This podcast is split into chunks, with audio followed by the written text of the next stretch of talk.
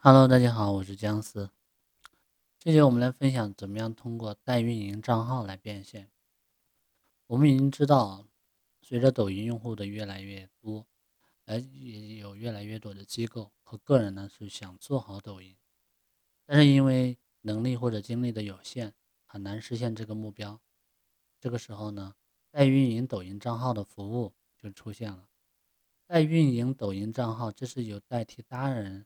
运营抖音账号，目前呢，这种运营方式已经催生出了一种职业。代运营呢，分为全代和半代两种模式。全代是指包办了全部的运营工作，包括账号的注册、构建人设、定位、搭建矩阵、输出脚本、拍摄视频、剪辑后期、运营账号、维护粉丝以及变现转化等工作。半代呢，一般是。在对方已经有了账号的情况下进行的模式，运营者呢只需要完成运营或变现等部分工作。本节呢将介绍怎么样通过代运营来变现。第一个，从四个途径呢来找代运营的需求。接到代运营的需求，最基本的条件呢是你成功运营过一些账号，有丰富的运营经验。如果你没有运营经验，那么在处理实际问题的时候，你很难做出最有效的判断。当有案例和数据能够证明你的能力的时候，接手代运营工作呢就顺理成章了。那么我们可以从哪些地方找到代运营的需求呢？我们介绍四种方式。第一个，朋友圈。当你做出好的成绩的时候呢，别忘了在朋友圈高调的展示，因为你的朋友圈可能就隐藏着客户。如果客户刚好看到你的成绩并认可你的能力，在有代运营需求的时候呢，就更容易找到你。第二个是相关的社群，不管是线上的抖音运营学习群，还是线下的新媒体会议，都会搭建讨论社群。这些社群里面，除了有想学习抖音运营的人，当然也有不少的有代运营需求的人。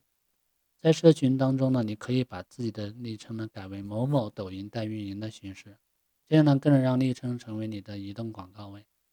同时，你应该积极的参与社群的话题互动，这样有代运营需求的人看到后呢，就会优先找你咨询。第三是自媒体平台，做自媒体的人都应该会养成一个良好的习惯，那就是复盘。复盘可以让我们吸取经验和教训，有助于完善和优化后面的工作。每次复盘的结束以后呢，我们就可以将复盘的结果总结成一篇文章。分享到自己的自媒体平台上，比如你可以写一篇名为《从零开始运营抖音号，掌握一个月涨粉三十万的五个秘诀》等等这样的复盘文章。你分享的经验对其他零基础的运营者来说是很有吸引力的，文章提供的价值就很容易传播，有需求的人也更容易通过自媒体平台找到你。第四呢是抖音，找代运营需求最直接的途径呢，其实还是抖音。如果你能运营好抖音账号，并且你运营的账号粉丝数、点赞数都很出众，那么你可以在简介中写上“可接个人、企业代运营”的字样。有需求的人看到你的简介后，自然会通过私信或留言的方式联系到你。第二个是做好代运营工作的八个步骤。在找到代运营工作以后呢，我们具体应该做哪些工作呢？下面我们就以全代为例来详细讲解每一个步骤。第一个，详细沟通双方的诉求。第一步，一定是明确对方的诉求，对方要在工作目标、运营模式等细节问题上要达成一致，双方一定要在这些方面呢要约定好，以方便后期具体工作的开展。我们可以和对方在线上呢或者线下来做沟通。当然，线下沟通肯定会更方便，信息传达呢也会更清晰透彻。需要沟通清楚问题呢，主要有两个方向。第一个是对方的诉求，对方到底想要做一个什么样的账号？呃，对这个账号他们有自己的什么想法或者要求，而且想达到一个什么样的目标和效果，这都是可以讨论的。第二个呢，就是报酬以及支付的方式了。如果达不到指标怎么办？对方呢有什么奖惩的措施？对于这些问题呢，就一定要先谈清楚，不然后续呢就会很麻烦。嗯，当然，现在市面上代运营的报价呢，呃，每增加一个粉丝呢，可以获得大概零点八到两元的收益。如果需求方所求要求涨粉十万，那么报价区间那应该是八万到二十万之间。第二个呢是签订协议，根据双方沟通的一个诉求呢去生成协议，然后确认，呃，如果协议是与双方的这个诉求是一致的。那么双方签字生效，协议呢是一个最有效的保证，所以呢不不要忽略掉这一步的。第三个就是账号的定位了。根据双方达成的共识以后呢，搭建账号的人设定位和矩阵，对于个人账号运营者，在这一步要做到的，就是要设计与众不同的人设，同时要保证持续输出有差异化价值的内容。对于企业号的运营者，要把账号的格调要定得高一些。比如说，运营者在定位的时候，可以考虑对社会而言，这是一家有强烈责任感的企业；对行业而言呢，这是一家能输出价值观，在同一领域当中争当标杆的企业；对用户而言呢，这是一家能持续输出有价值内容，并能更好的服务用户的企业。第四呢，是内容规划。我们以企业号为例，我们假设呢要搭建的矩阵呢有三个账号，我们将主账号呢定位为企业的官方账号，利用主号呢对企业品牌和产品进行宣传，并对主号呢进行蓝 V 认证。我们还为主号呢设置了几个大的栏目，这些栏目呢可以包括常规内容、特别企划和热点事件。对于另外的两个小号呢，我们可以在主号的大栏目里面选择其中两个方向作为两个小号的内容方向，进行垂直的内容输出。举个例子，比如说你要为一家家装企业搭建一个抖音矩阵，那么可以将主号栏目设置为呃装修实景拍摄、装修风格、家装知识分享等，然后选择其中一个。呃，栏目作为小号的垂直内容方向，比如你的小号 A 可以只分享家装知识，小号 B 呢可以只分享各种装修风格。这样的设置不仅可以实现主号的人群覆盖面最大化，同时呢还能利用小号对精准粉丝进行引流和管理。在做内容规划的时候呢，我们要注意同类型内容的形式及时长呢要尽量固定。比如说，分享家装知识的这类这类内容的合适的形式是在各种不同的家装场景下，专业人士出镜讲解相关知识。另外呢，因为内容是专业的干货知识，所以视频时长应将应该控制在四十到五十秒，这样的用户更容易接受。当然，这些规划都需要以文档的形式交付给合作方，以确保双方呢能达成一致。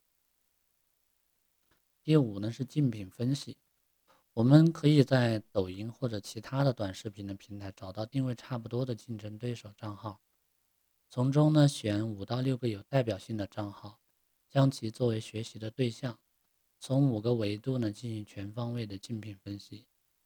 第一个维度呢是定位，我们可以思考以下问题：我们和竞争对手在定位方面的差异化体现在哪里？竞争对手的内容是否有参考价值？他们对我们有什么威胁？我们是否可以借鉴并找到更精准的定位？第二个维度呢是服装和场景，我们可以思考以下的问题：竞争对手的视频为什么以这个场景为主呢？这个视频有哪些值得我们学习的地方？如果竞争对手的视频是真人出镜，他们在服装造型等方面有什么特点？这个特点是否有助于内容的输出等等，都是需要考虑的。第三个维度是风格，我们可以思考以下问题：竞争对手在阐述内容的时候使用了哪种风格？是轻松搞笑的，还是严肃认真的？那么这样的风格是否也适用于咱们的账号呢？第四个维度是时间，我们看一下竞争对手发布视频的频率和时间点。是否适合我们的目标用户呢？第五个维度是选题，竞争对手的视频选题内容定位是否契合，我们是否能够借鉴他们做的比较好的选题，我们能否输出更好的内容呢？这五个点都是需要我们考虑的。第六是确定工作机制，在确定工作机制的时候呢，我们首先要确定的就是视频发布的频率和时间。其次呢，我们要规范日常工作流程，比如说我们可以在周一确定本周拍摄的选题，在周二开始进行视频拍摄、后期上传等工作，在周六呢对本周数据的进行分析复盘，并在每月进行一次工作。报告等等。最后呢，我们要对重大的节日及热点设置一个响应的流程。比如说，我们可以在每月输出至少一次关于节日或热点的内容。对于重大的节日活动呢，我们最好是提前一到两周进行选题规划，并筹备拍摄。对于热点事件呢，我们最好要有应对机制，以保证快速的跟进。第七呢是制作样片。我们可以跟按照呢前面制定好的一个流程，制作一到两个视频样片给合作方确认，在合作方确认无误以后，我们可以正式的按流程来开展工作。第八呢是输出月度规划表，我们可以提前去制作一个规划表，规划表应该具体到每天的工作内容，比如说我们可以规划呃十一的节日，嗯十十月节日过后的一些拍摄视频。然后呢，在十月几号、十月七号发布视频等等，清楚的规划了每天的工作以后呢，运营工作才能更加的有序、有效的开展。经验不足的时候呢，我们可以先选择一些不太复杂的项目，熟悉流程以后，然后适当的增加难度。在运营抖音的时候呢，我们也要根据自身的去能力去选择最适合自己的变现方式。希望大家呢都能够有自己的一些个收获。实现抖音变现的小目标。今天的分享就到这里。